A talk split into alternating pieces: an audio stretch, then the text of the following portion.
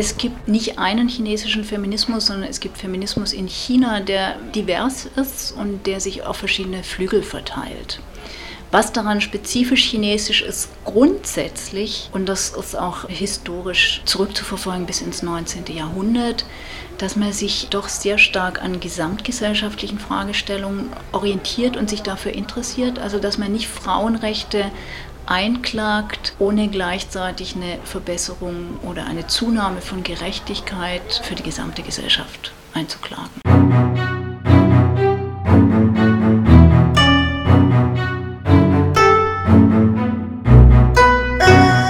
Nüxing, Genossin oder Gender?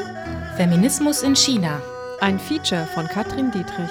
Mit Nikola Spakowski, Christa Wichterich, Astrid Lipinski und Dominik Schirmer.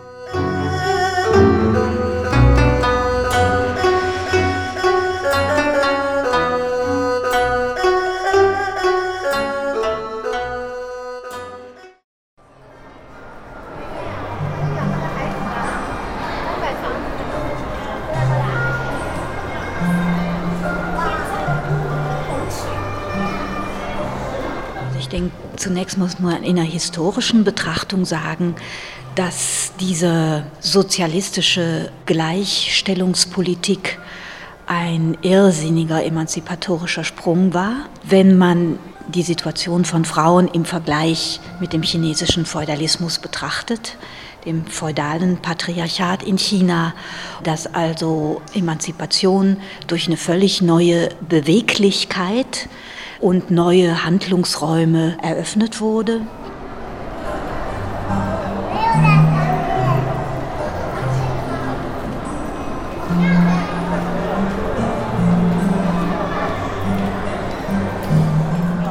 Problem bei der Thematik äh, traditionelles China ist, dass das sehr in Klischees gedacht wird. Und wir haben so die Vorstellung von einem stagnierenden China, vormodernen China und einem, in dem Frauen durchweg unterdrückt sind. Und äh, das ist eigentlich sehr stark geprägt von den konfuzianischen Vorschriften, also dem, was der Idee nach gültig war, aber was nicht unbedingt äh, der Praxis entsprach. Idee nach hieß, dass Frauen auf das Innere, auf, die, auf das Haus beschränkt sein sollen und Männer praktisch in die Gesellschaft gingen. Und es ist ja allseits bekannt, dass im äh, vormodernen China die Füße der Frauen gebunden wurden. Da wurde natürlich auch Mobilität mit eingeschränkt. Aber in der Praxis gilt das vor allem für die Oberschicht, die es sich leisten konnte, konfuzianische Normen zu berücksichtigen berücksichtigen. In ärmeren Haushalten ist es selbstverständlich, dass Frauen arbeiten müssen und dann keine gebundenen Füße haben können. Das heißt, wir haben so ein Klischeebild von unterdrückten Frauen und es gibt eigentlich in, in den letzten 20 Jahren hat sehr viel Forschung gegeben, wo das so ein bisschen widerlegt wurde. Also insgesamt natürlich schon durch den Konfuzianismus eine sehr hierarchische Gesellschaft, auch mit äh, hierarchischen äh, Geschlechtervorstellungen.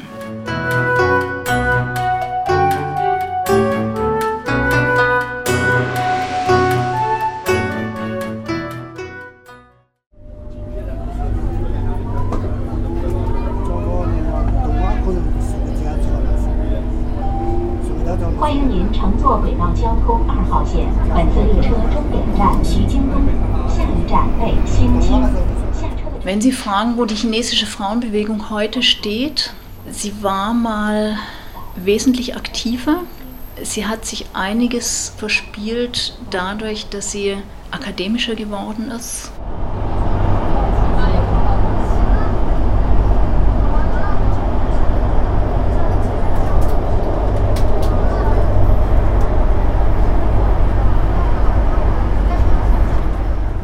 China hat eine sehr pluralistische, eine sehr diversifizierte, eine sehr vielfältige Frauenbewegung so in den 10er, 20er Jahren, als Shanghai eigentlich als eine der modernsten Städte der Welt galt und sich da auch diverse Frauenorganisationen gegründet haben und angesiedelt haben, vor allen Dingen auch angesiedelt, also die internationalen wie die Sonta oder der YWCA, die waren alle dann in Shanghai und sehr aktiv.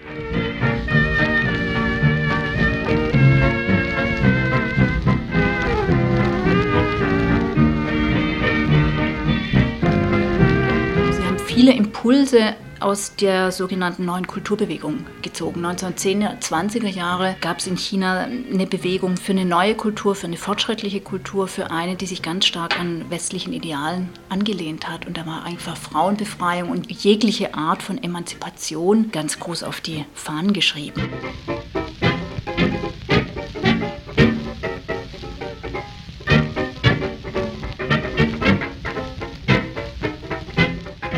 Das Ganze geriet dann so ab den 1920er Jahren in die Politisierung der chinesischen Geschichte und dann auch in diese Parteiendifferenzen. Also Kommunistische Partei, 1921 gegründet, hat von ihrem Gründungstag an Frauenbefreiung und Gleichberechtigung in der Programmatik gehabt. Und ab dem Punkt ist das praktisch so in die Politik ganz stark in die Geschichte der politischen Bewegungen hineingeraten.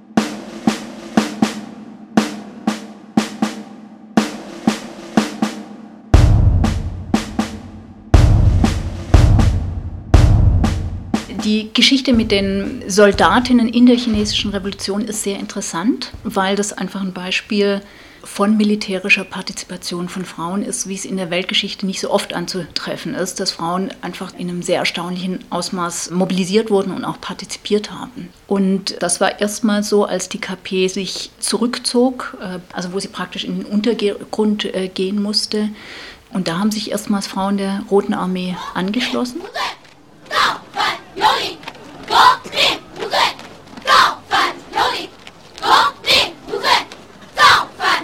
Gerade in diesen Kriegszusammenhängen ähm, haben die ganz stark mit den Bildern und mit Geschichten von kämpfenden Frauen geworben. Das war praktisch so ein Mobilisierungsansatz und da gibt es auch direkte Zitate von Armeeführern, die gesagt haben, wenn Frauen das können, dann müssen unsere Männer das auch können. Wenn die das können, dann äh, müssen alle Männer der Nation auch dazu in der Lage sein.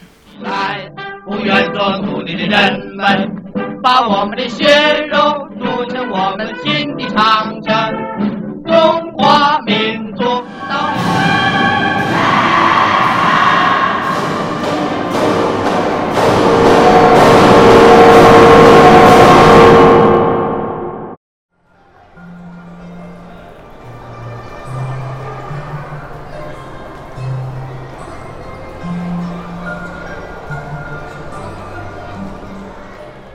Was ich vielleicht auch noch wichtig finde, ist, und das sehen wir ja auch in anderen postsozialistischen Ländern, wie sie so gerne genannt werden, dass natürlich schon auch heute in China Auswirkungen von dieser Egalität noch sichtbar und spürbar sind. Also wenn man jetzt vergleicht, gerade Deutschland ist ja eins der, was Gleichstellung angeht, der schlimmsten Entwicklungsländer, kann man fast sagen. Und was, wenn man jetzt so guckt, was Frauen in verantwortlichen Positionen, Frauen an der Macht, Frauen in den großen Unternehmen, da sind die Frauen in China an einer ganz anderen Position.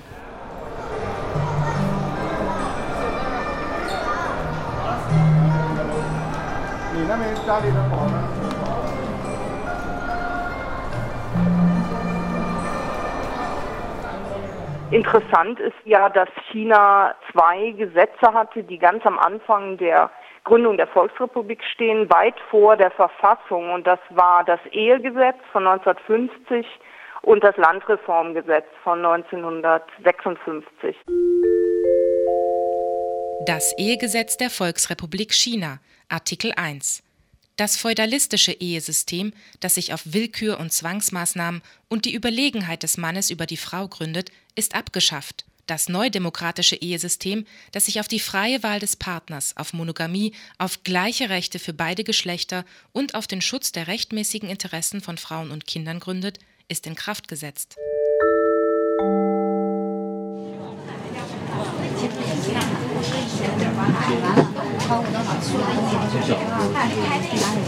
In Anbetracht der Tatsache, dass die chinesische Regierung sich Gleichberechtigung auf die Fahnen geschrieben hat und es immer noch tut, ist es natürlich nicht schlecht, eine Organisation zu haben, die diesen Anspruch einklagen kann.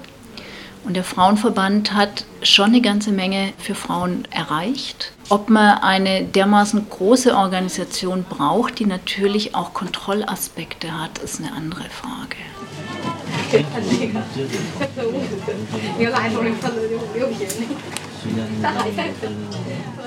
Teng Ching Chao auf dem ersten Nationalen Frauenkongress Chinas 1949. Seit die Frauenvereinigung der befreiten Gebiete dem Aufruf der Kommunistischen Partei Chinas gefolgt ist und die Einberufung eines allchinesischen Frauenkongresses vorgeschlagen hat, sind überall in den befreiten Gebieten Konferenzen der Frauendelegierten abgehalten worden. Zur politischen, ideologischen, organisatorischen und praktischen Vorbereitung dieses Kongresses wurde eine Menge Arbeit unter den Frauen geleistet, wurde die Grundlage bei den Massen geschaffen. Deshalb ist die Situation reif für die Errichtung einer zentralen Führung der Frauenbewegung für ganz China. Ein Hoch auf die Gründung des Allchinesischen Demokratischen Frauenverbandes.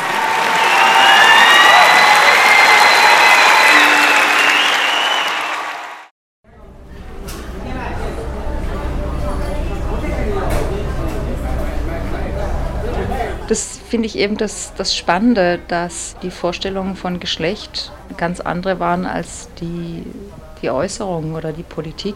Und heute spricht man ja in der Forschung von Heteronormativität und die Heteronormativität war eben sehr prägend.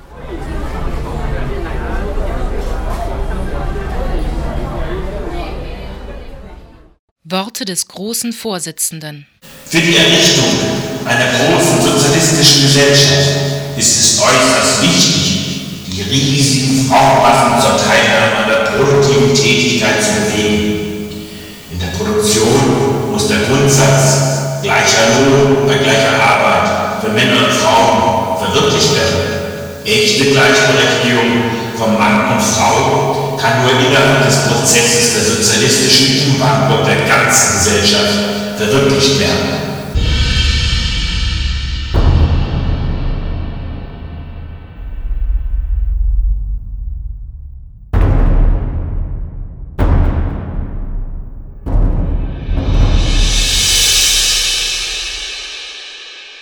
Gab durchgängig einen Widerspruch zwischen Rhetorik und Praxis.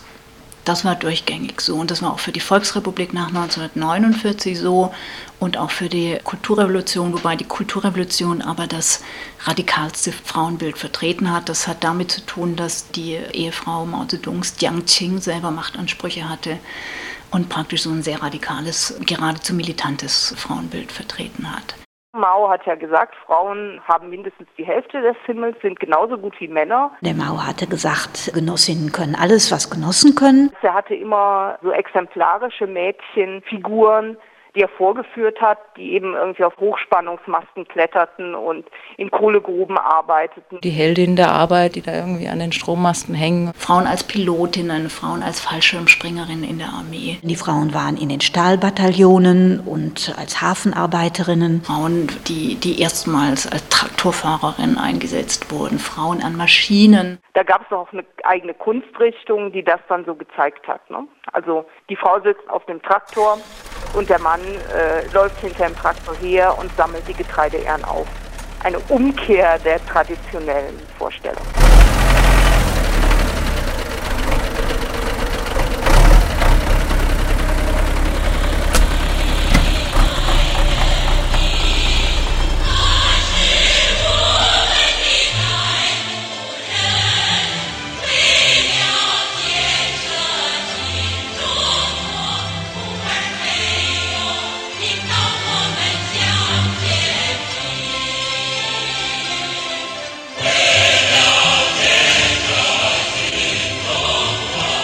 Wurde in den Propagandaplakaten wurde das verbreitet, aber das hat tatsächlich auch einen Einfluss auf das Selbstverständnis von Frauen gehabt.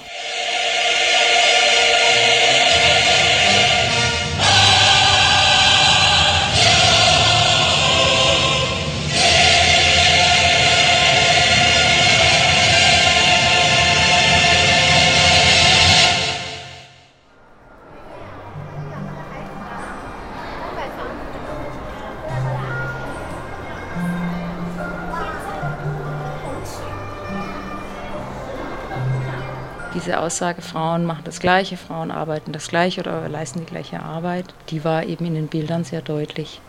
Aber meines Erachtens war sie in den Köpfen eben anders und natürlich als Soziologin kann ich dann immer nur sagen, sie war auch im realen Leben anders. Also was Entlohnung anging, was äh, Verantwortung anging, was das klassische Thema ähm, Haus- und Familienarbeit anging, war natürlich überhaupt keine Gleichheit. Die Männer waren nicht in den Kindergärten beschäftigt in diesen Arbeitseinheiten. Also die geschlechtsspezifische Arbeitsteilung wurde keineswegs vollständig überwunden. Und in Bezug auf die Haushalte, auf das Private, wurde auch diese Gleichstellungsparole überhaupt nicht angewendet. Häufig ist es ja immer diese Richtung, also diese Schiene, Frauen können das tun, was Männer können und nicht etwa Männer können das tun, was Frauen können. Wichtig ist aber in dem Zusammenhang, dass mit diesem Konzept der sozialistischen Gleichstellung eine, und das ist was China-spezifisches, eine ganz starke Entsexualisierung verbunden war die aber eigentlich eine Vermännlichung war. Also die männlichen Normen dominierten das Weibliche. Die Kulturrevolution hat gesagt, wir möchten keine solche Sondergruppen mehr. Deshalb wurden alle diese Vereinigungen, also Gewerkschaft, Jugendliga, Frauenverband, einzelne Schulen, Universitäten, das wurde alles möglichst abgeschafft. Im Nachhinein haben dann sehr viele gesagt, es war eigentlich diese Berufstätigkeit, für die wir mobilisiert wurden und das hat auch dann im Nachhinein dazu geführt, dass man die Periode doch sehr kritisch gesehen hat. Für die Position von Frauen in der Gesellschaft, aber auch für ihre subjektiven Möglichkeiten und subjektiven Gefühlslagen.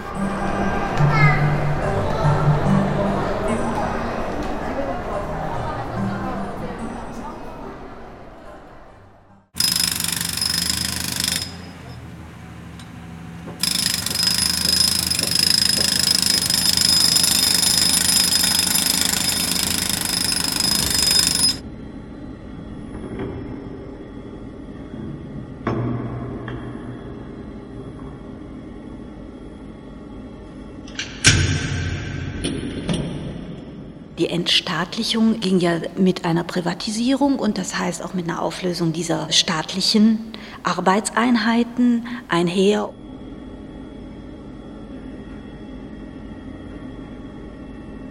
mit der Marktöffnung hin, da spielten ja die Exportindustrien dann eine ganz zentrale Rolle. Und es waren zuerst die arbeitsintensiven Exportindustrien, also Textilien, Spielzeug, Elektronik, die waren absolut frauendominiert. Und Frauen wurden dort neu definiert und das heißt auch in einer sexualisierten Rolle als diejenigen, die die fügsamsten sind, die geschicktesten sind und damit die billigsten und funktionalsten Arbeitskräfte in diesem exportorientierten, wachstumsorientierten neuen Wirtschaftsmodell, in diesem Kapitalismus, in diesem chinesischen Kapitalismus, der sich da bildete. Für Frauen hat es bedeutet, der Schutz des Staates geht verloren, aber gleichzeitig haben sie auch mehr Freiheiten. Sie haben Organisationsfreiheit, sie haben größere diskursive Spielräume, was die Frauenfrage angeht. Und überhaupt hat man dann in, in diesem Reform China mehr Freiheit.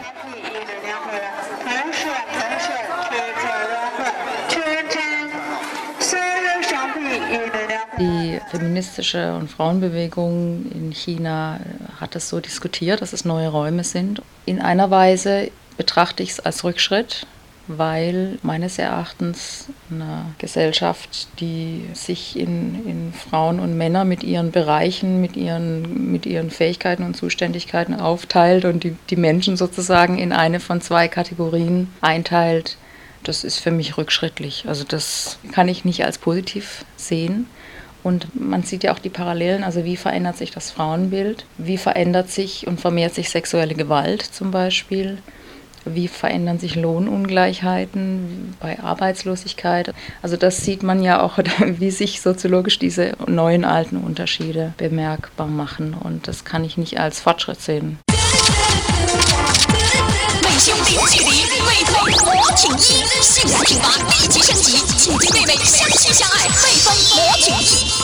看三闪，变身三闪三十四 A，变身三十四 C，正推连升两级，腰腹密收三公分，苗条性感大变身，这就是最新美胸塑身科技。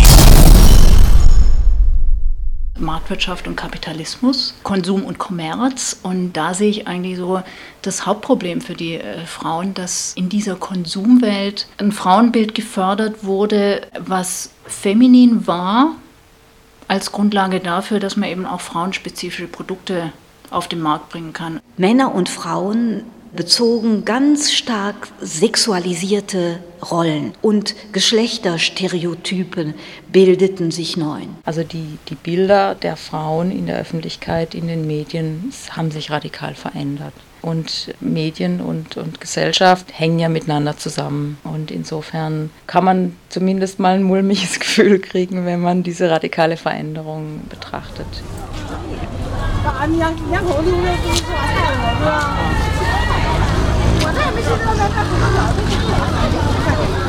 In einer etwas simplifizierenden Sichtweise wurde gesagt, die westliche Frauenbewegung war eine Frauenbewegung von unten, unsere ist eine von oben und wir müssen jetzt den anderen Weg bestreiten. Was dann in den 90er Jahren neu dazu kam, war der Kontakt mit dem westlichen Feminismus. Und das ist natürlich ganz stark geschuldet der Tatsache, dass Peking sich als Veranstalter der Weltfrauenkonferenz 1995 angeboten hat. Und das war auch der Moment, wo das Gender-Konzept nach China kam. Gender hatte ein, und hat weiterhin einen ganz schwierigen Stand in China. Dieses alte Konzept Gleichberechtigung der Geschlechter hat den Vorteil, dass es immer noch zur Staatsrhetorik gehört. wenn Sie diese Rhetorik bedienen, dann können Sie den Staat und die Gesellschaft in die Pflicht nehmen. Mit Gender können Sie das nicht.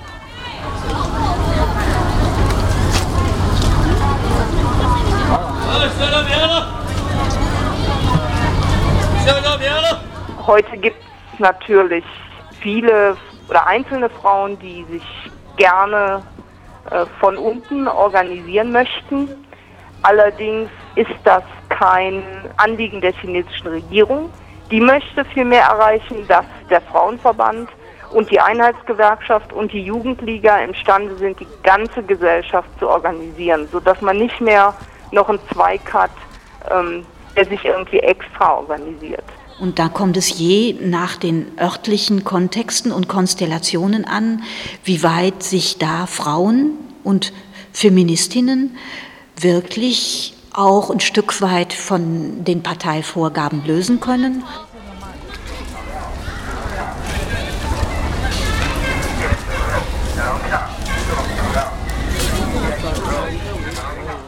Es gibt aber jetzt seit den letzten zwei, drei Jahren äh, so ein Umdenken, wo immer mehr Frauen sagen, wir müssen uns das nochmal überlegen, was der Sozialismus für uns bedeutet hat. Wir haben unter Umständen das Kind mit dem Bade ausgeschüttet. Es könnte sein, dass wir zurückgreifen können auf Elemente von damaliger Politik, die den Frauen durchaus zum Vorteil gereicht haben. Auf der anderen Seite sehe ich durchaus auch sowas wie den neuen neoliberalen Feminismus, den wir bei uns auch haben, wo also junge Frauen, die zum Beispiel als Unternehmerinnen total reüssieren, dass die ihre Emanzipationsvorstellungen genau am kapitalistischen und neoliberalen Markt anknüpfen können und die neuen Freiheiten des Marktes für sich nutzen und sagen, das ist Emanzipation.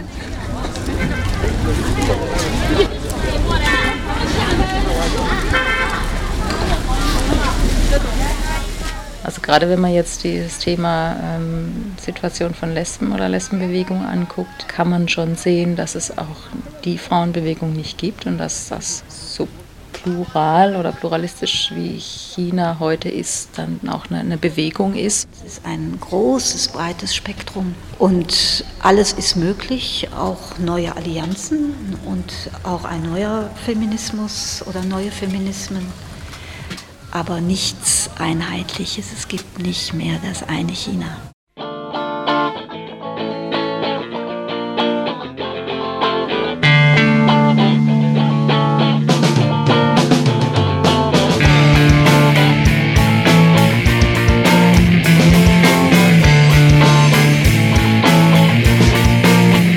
Nüxing, Genossin oder Gender?